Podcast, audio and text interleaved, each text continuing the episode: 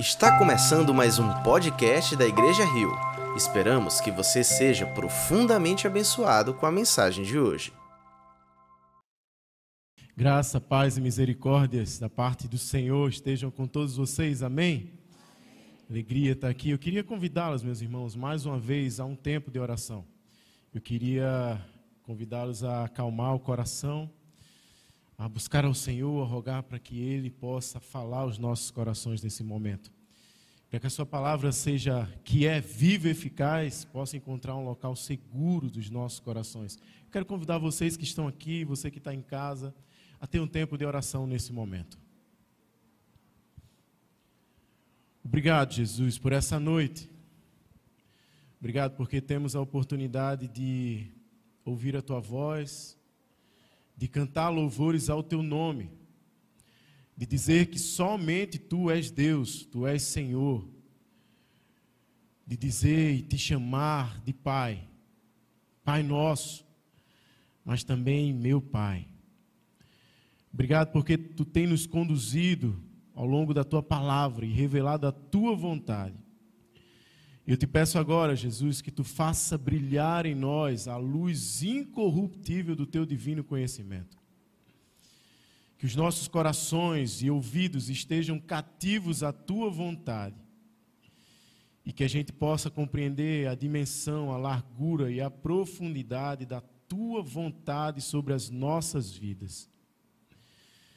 Que a semente do Evangelho possa cair em terreno fértil e que possa gerar frutos a 30, a 60 e a 100 por um para a glória do teu nome. É assim que oramos e confiamos em ti. E Deus, de mim mesmo eu não tenho nada a oferecer. Mas se tu quiseres, tu podes falar aos nossos corações. Por isso, Senhor, fica à vontade. Faz o teu querer Usa-me, Senhor Deus, apesar das limitações, de tão pequeno que sou, mas que tu seja visto através da tua palavra e da tua revelação. Obrigado por tudo, em nome de Jesus. Amém, amém. Amém, meus irmãos e minhas irmãs, que alegria estar aqui nessa série de mensagens. Quando a gente sobe aqui e vê um vídeo como esse, a gente já fica animado, porque a gente vê que existe uma direção de Deus, existe um cuidado, existe um, uma preparação de Deus para aquilo que Ele quer falar aos nossos corações. E chegamos ao quinto mandamento. E se você tem acompanhado essa série de mensagens, você que está aqui, você que está tá em casa, você percebeu que de fato chegamos ao quinto mandamento, mas até aqui aprendemos demais, já de fato já perdemos as contas de quantas vezes quantos cultos falamos sobre os mandamentos, sobre os dez mandamentos, sobre essas palavras de liberdade que o Senhor profere, o Senhor fala aos nossos corações, que falou desde a antiguidade, mas tem repercutido, tem ressoado, tem ecoado em nossos corações, palavras de liberdade.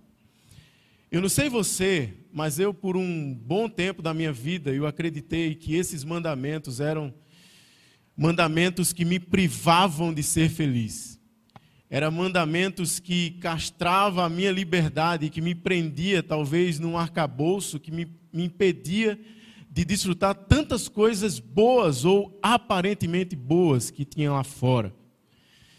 Mas quando vimos e quando vi, de fato, com bastante atenção, o texto que inicia dizendo que Deus falou palavras através da sua boca, através da sua voz, falou palavras, e cremos que essas palavras foram de liberdade, porque o contexto revela que aquele povo estava em direção àquela terra prometida. E ele revela que havia tirado aquele povo da escravidão. Eu sou o teu Deus que te tirou do Egito, da terra de escravidão, o Senhor sobre a tua vida. E a gente vê essa revelação, a gente vê um cuidado, eu vejo um cuidado de Deus extremo profundo com esse povo. E essas palavras de liberdade também se apresentam como essa fala de Deus, do Deus amoroso, do Deus misericordioso, do Deus poderoso, mas acima de tudo, Deus que deseja exercer e elaborar um contrato de casamento com a sua noiva. E de fato, é o que ele faz. E nos quatro primeiros mandamentos a gente vê Deus revelando a maneira como ele deseja ser adorado. A maneira como ele deseja se relacionar com a noiva, ou a maneira como a noiva deve se relacionar e amá-lo. Deus revela isso. Deus revela isso através dos quatro mandamentos. E esse, essa segunda parte, esse quinto mandamento, ele marca o início da segunda parte. Os demais mandamentos. O que é que vai acontecer a partir de agora? O que acontece a partir de agora é que um povo que aprendeu a amar a Deus, a se relacionar com Deus de maneira genuína, que atende às exigências do noivo, e as exigências do noivo não são tão simples assim, mas geram em nós vida e muita vida, geram em nós perspectiva de vida e esperança e um futuro. E é interessante que o povo de Israel desejava pelo menos três coisas ao chegar naquela terra: paz, prosperidade e permanência na terra. Parece que nada mudou de lá para cá desejamos e estamos sempre correndo e buscando atrás dessa paz. Desejamos prosperidade, essa prosperidade ela foi deturpada e ela foi mudada à luz das prosperidades e dos bens materiais, daquilo que a gente pode conquistar, dos reconhecimentos, do status. E permanência na terra, permanecer não nessa terra, mas na terra que Deus tem preparado para nós. E esse noivo, ele exige algumas coisas nesses quatro versos. O primeiro, ele, exige a adoração exclusiva. O Deus zeloso, ciumento, que não compartilha sua noiva com ninguém. Não terás outros deuses além de mim. A adoração exclusiva. Depois, relacionamento exclusivo. A noiva minha não carrega foto de ninguém na carteira. A noiva minha não tem pressa e não está presa a nenhuma outra herança afetiva e emocional que tome o lugar que é meu. Não farás para ti imagem de escultura. O terceiro mandamento é a representatividade respeituosa. A noiva carrega o seu nome. Eu achei fantástico, incrível o exemplo, e essa frase ficou aos nossos corações em que diz ou muda de postura ou muda de nome. Carregamos esse nome, temos esse nome como parte das nossas vidas e precisamos honrá-lo. E por último, a exclusividade do tempo. Toda noiva separa um tempo de exclusividade, um tempo de qualidade para estar com seu noivo. E é isso que Deus deseja por nós. Mas a segunda parte, ela nos ensina a amarmos a nós mesmos e ao próximo. É o noivo que projeta a noiva para se relacionar com o próximo, para se relacionar com o mundo, para entrar e herdar naquela terra, colocar os pés naquela terra. E ele garante que o sucesso daquela nação passa primeiramente pelo sucesso da família.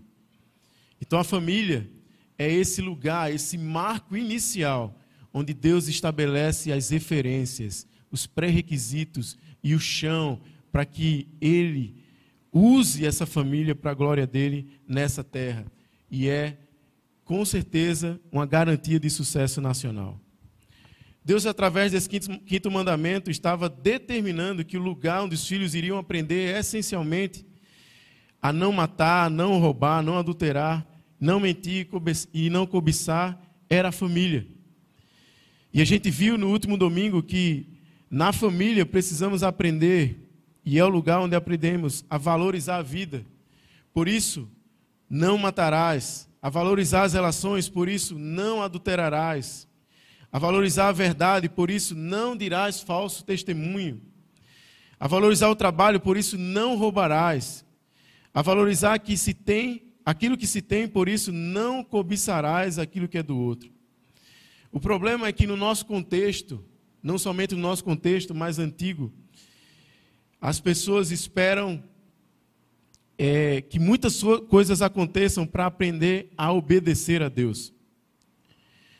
E é interessante que esse quinto mandamento ele vai aparecer, ele vai ser repetido lá em Deuteronômio. Ele aparece no verso 20, né, no capítulo 20, verso 12. E ele vai dizer: honra teu pai e tua mãe para que te tenha vida longa na terra e que o Senhor te dará. E lá em Deuteronômio ele vai dizer: honra teu pai e tua mãe, como o Senhor teu Deus te ordenou. Ele repete a lei, para que tenhas vida longa e para que vivas bem na terra que o Senhor Deus te dá. E essa palavra também ecoa lá em Paulo, quando ele diz em Efésios 6, de 1 a 3: Filhos, sede obedientes a vossos pais no Senhor, pois isto é justo, isso é justo. Honra teu pai e tua mãe. Este é o primeiro mandamento como promessa. E aparece aqui na sequência um para, para que vivas bem e tenha vida longa sobre a terra. Todas as vezes que a gente encarar e ver um para nas escrituras, a gente precisa parar porque vem de fato um propósito ali. Honrar aos pais para viver bem e ter vida longa sobre a terra. Em Mateus 15, de 3 a 6, aparece o aprofundamento da compreensão falada por Jesus, a compreensão dessa lei, quando ele confronta ali os mestres e fariseus, e ele diz, respondendo Jesus: E por que vocês transgridem o mandamento de Deus por causa da tradição de vocês? Pois Deus ordenou: honra teu pai e tua mãe, e quem amaldiçoar seu pai ou sua mãe terá que ser executado. Mas vós afirmam que se alguém disser ao seu pai ou mãe, qualquer ajuda que eu poderia dar, já dediquei a Deus como oferta, não está mais obrigado a sustentar seu pai. Isso é o que colocam diante das pessoas, esse fardo que colocam diante das pessoas. E Jesus repreende essas pessoas e aponta para o descumprimento da lei. Mas eu queria convidar vocês a uma realidade que aparece lá no livro de Malaquias. Eu queria convidar vocês a abrir o texto. Em Malaquias, o último livro do Antigo Testamento, antes de Mateus, Malaquias. E ele vai mostrar a realidade do cumprimento da lei pelo profeta, ou a realidade do não cumprimento da lei, do Deus que é zeloso, do Deus amoroso, do Deus que deseja relacionar-se com o homem, com a mulher, mas que vê o homem e a mulher falhando nesse relacionamento. Malaquias 1,6 vai apontar para essa realidade. O filho honra o pai e o servo o seu senhor. Se eu sou pai, onde está a minha honra? É Deus perguntando. É Deus perguntando não somente à nação de Israel, mas Deus perguntando a mim e a você na noite de hoje. Se eu sou pai, onde está a minha honra? Depois ele aponta também para uma outra dimensão do cumprimento dessa, desse quinto mandamento, que é não somente aos pais, mas a toda autoridade. E ele diz: Se eu sou o Senhor, onde está o temor de mim? Diz o Senhor dos Exércitos a vós, sacerdotes, que desprezais o meu nome e vos perguntais: Como temos desprezado o teu nome? Essa é a palavra que Deus fala para mim e para você hoje? Essa é a pergunta que Deus faz para mim e para você hoje. Como temos, como você tem desprezado o meu nome? Como você tem desprezado o seu nome, o meu nome? Todas as vezes que a gente não se submete a essas palavras de liberdade.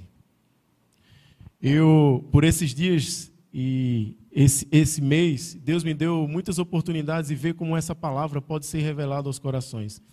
E Deus me deu um exemplo muito simples, depois da chegada de um segundo membro, segundo animal lá na família, na minha família. A gente recebeu, ainda que a gente não estava muito afim de receber aquele presente, mas o presente foi dado à minha filha. E não perguntaram se a gente queria receber aquele presente. E ela acabara de receber um coelhinho, um mini coelho, que cresceu bastante. Eu achava que ele ficava como um mini mesmo, mas ele está bem grandão. E há cinco anos a gente tem uma, uma cadelinha em casa, que não é uma cadelinha, é uma cadelona, é muito grande. Era, porque sábado ela morreu. É, um infarto fulminante, e aí o coelho se sente muito bem agora por causa disso. E é uma cadela de caça, uma cadela que foi criada para caçar. E a primeira vez que ela viu aquele coelhinho, aquele cão de 45 quilos, ela bateu os olhos e ela não tirava os olhos daquele coelhinho.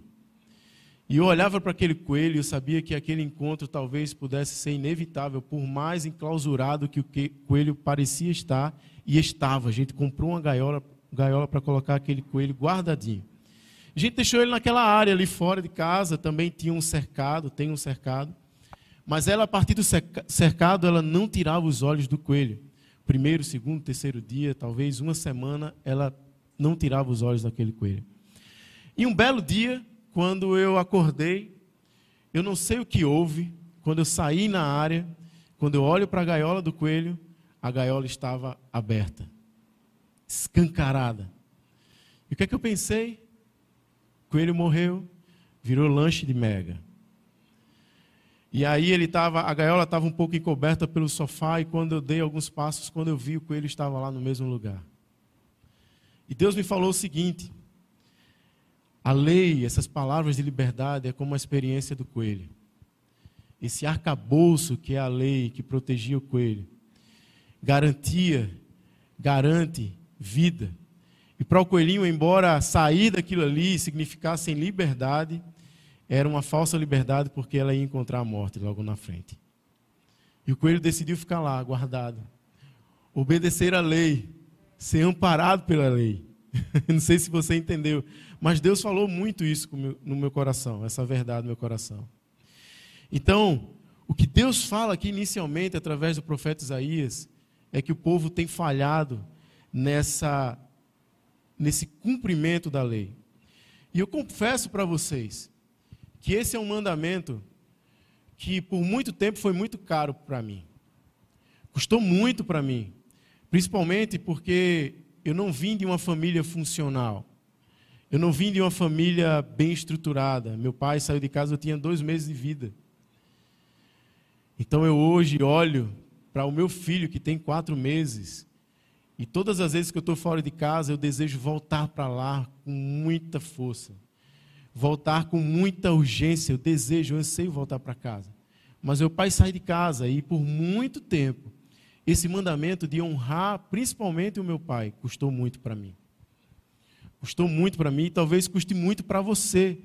Talvez não custe muito para você que tem é, em sua casa pais que merecem honra. Que merecem honra.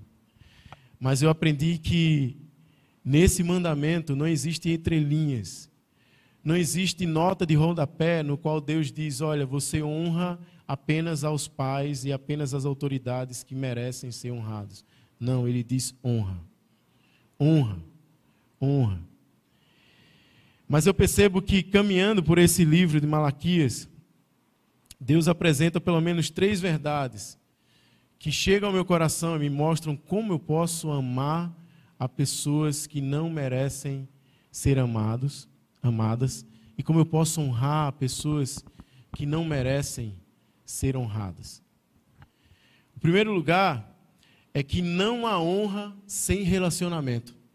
Não há honra sem, sem relacionamento. Não há possibilidades de honrarmos nossos pais sem antes nos relacionarmos com o nosso Abba Pai. Não há possibilidade de nos submetermos às autoridades, de honrarmos as autoridades, sem antes aprendermos a nos relacionar com o nosso Abba Pai. O livro de Malaquias revela o coração de um Deus amoroso, de um Deus perdoador, de um Deus que busca se relacionar com o pecador. Mas também revela o coração de pessoas rancorosas, de pessoas emburradas, de pessoas magoadas por tudo aquilo que tinha acontecido. E lá no verso 1, de 1 a 2, ele diz: Eu sempre vos amei. Eu sempre vos amei, diz o Senhor. Mas vós perguntais: de que maneira nos tem amado. Deus diz para mim e para você nessa noite: Eu sempre vos amei.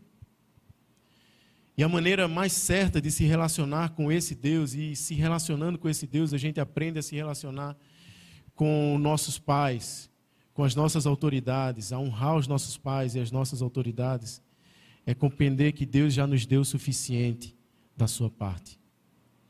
Eu sempre vos amei. Que mais precisamos? Que mais eu preciso? Que mais você precisa? para compreender e tê-lo como referencial. Eu sempre vos amei. O verso 3, o capítulo 3, verso 13 diz: As vossas palavras foram hostis contra mim, diz o Senhor. Mas perguntais: O que falamos contra ti? Falastes que é inútil servir a Deus. Que vantagem tivemos por ter cuidado em guardar os seus preceitos e por termos lamentado diante do Senhor dos exércitos? Reconhecer aquilo que ele fez reconhecer de onde Ele te tirou, reconhecer que servindo a Ele com alegria e com amor, servimos ao próximo com alegria e com amor.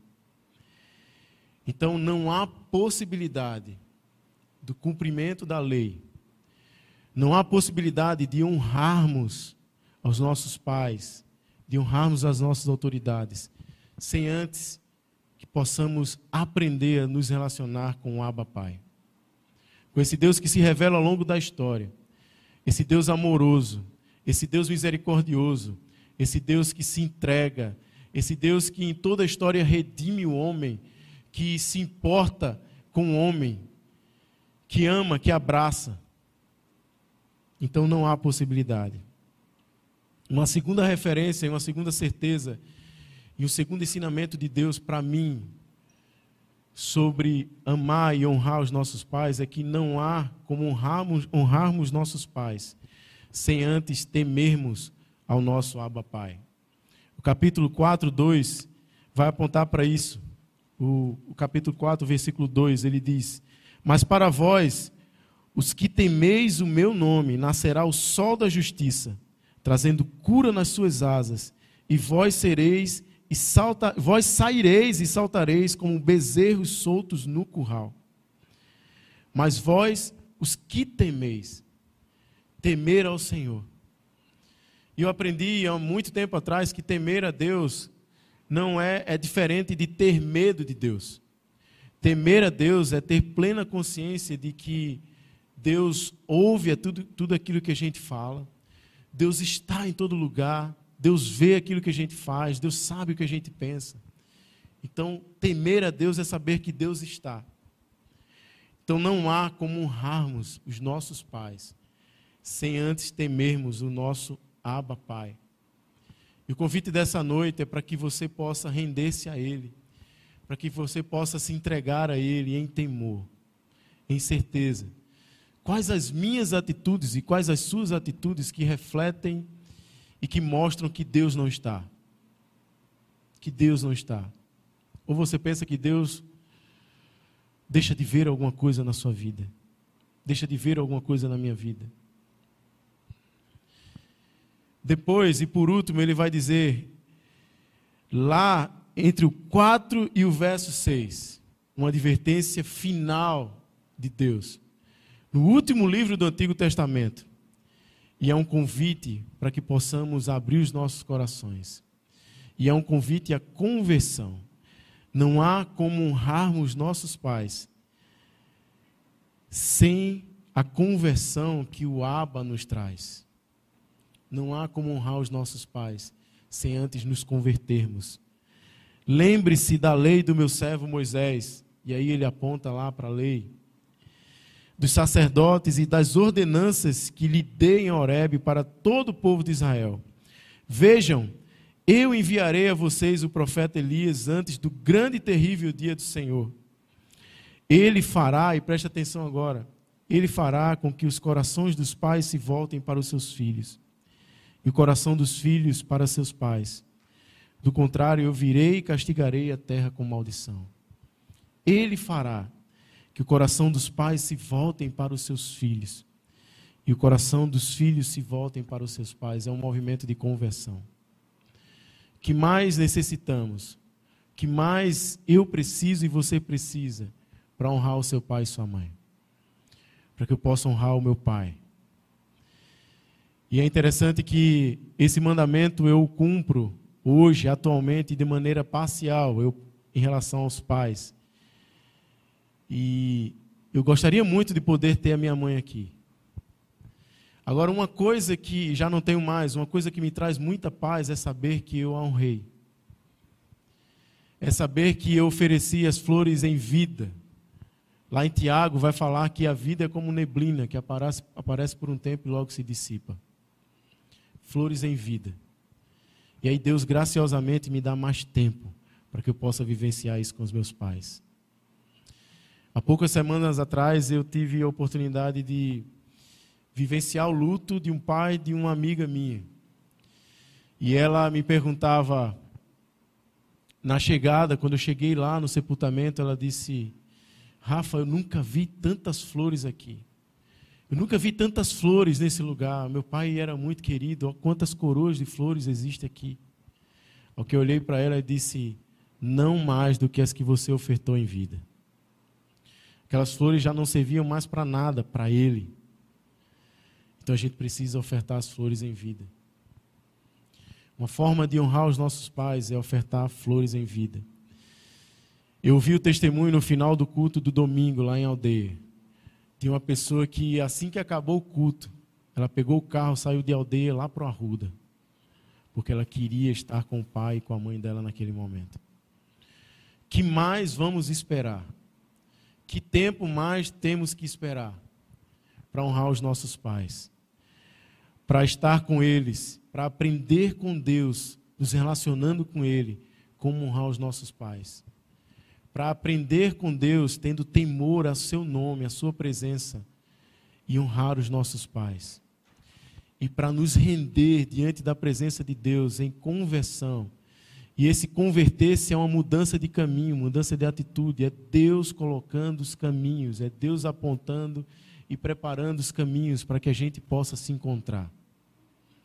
Eu sei que tem muita gente aqui que talvez está distante, não somente de casa, mas distante da mesa. Distante da mesa, distante da mesa do Pai. Eu sei que tem muita gente aqui, muita gente que está ouvindo, que tem facilidade para se, se comunicar ou se relacionar com qualquer outra pessoa, menos os seus próprios pais. Mas eu quero dizer para você nessa noite que há tempo sim para que as flores sejam ofertadas em vida. Há tempo sim. Há tempo sim. Há tempo de honrarmos os nossos pais. Há tempo de ter dentro dessa estrutura da, fa da família, da casa, a preparação que essa sociedade pode esperar e espera ver, espera ver a igreja se levantando. Há tempo sim. Há tempo sim.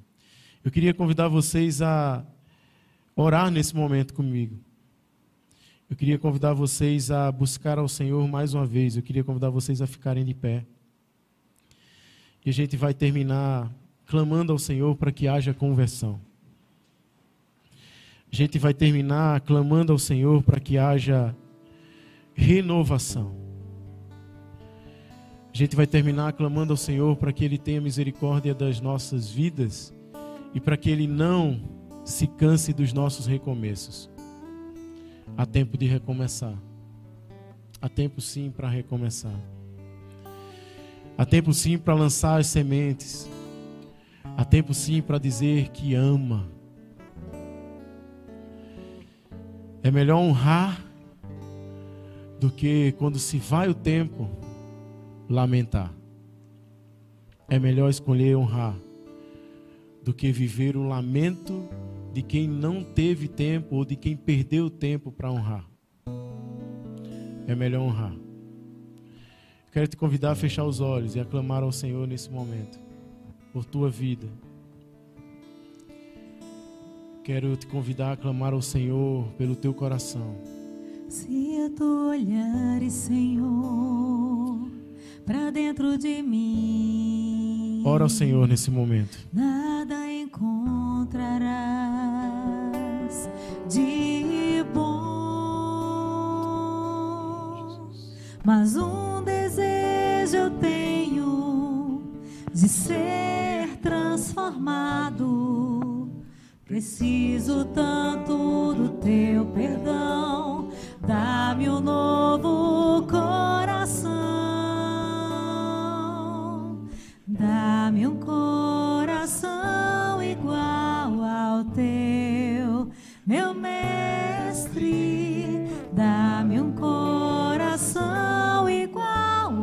teu coração disposto a obedecer, cumprir todo o teu querer. Dá-me um coração igual ao teu, ensina-me.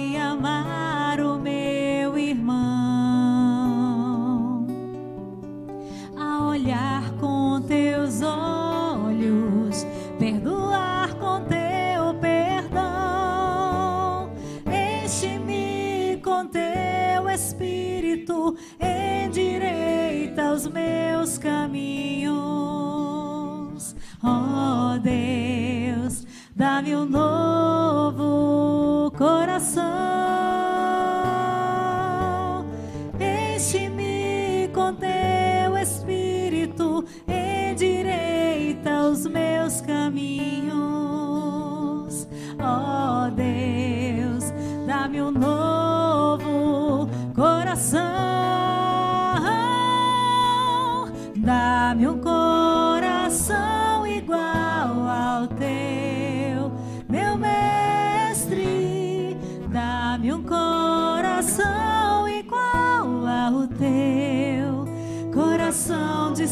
Disposto a obedecer,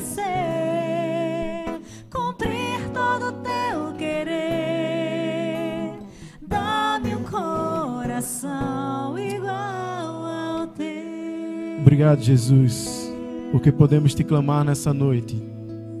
Dá-me um coração igual ao teu, Pai. Sonda os nossos corações nessa noite.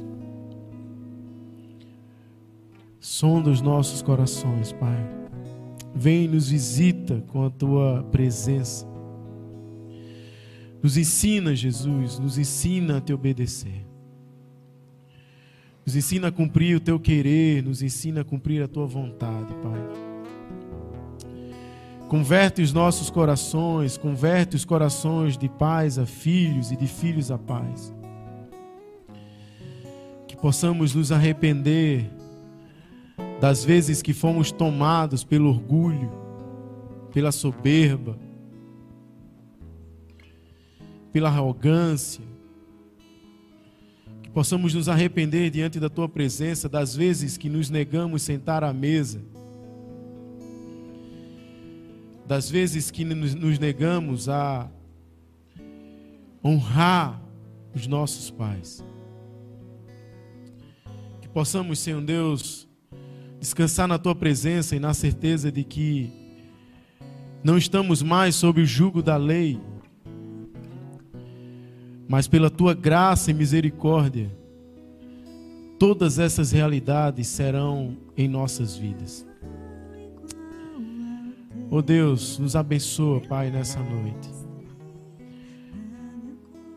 Dá-nos o privilégio de te conhecer a cada dia, de te pertencer, de te revelar a esse mundo, de revelar o teu querer e a tua vontade, Jesus. Abençoa a tua igreja que se reúne nesse lugar, que se reúne nas casas. Nos abençoa com a tua presença, Jesus. Amém. Em teu nome, Jesus. Aleluia. Se você foi abençoado por essa mensagem, compartilhe com alguém, para que de pessoa em pessoa alcancemos a cidade inteira.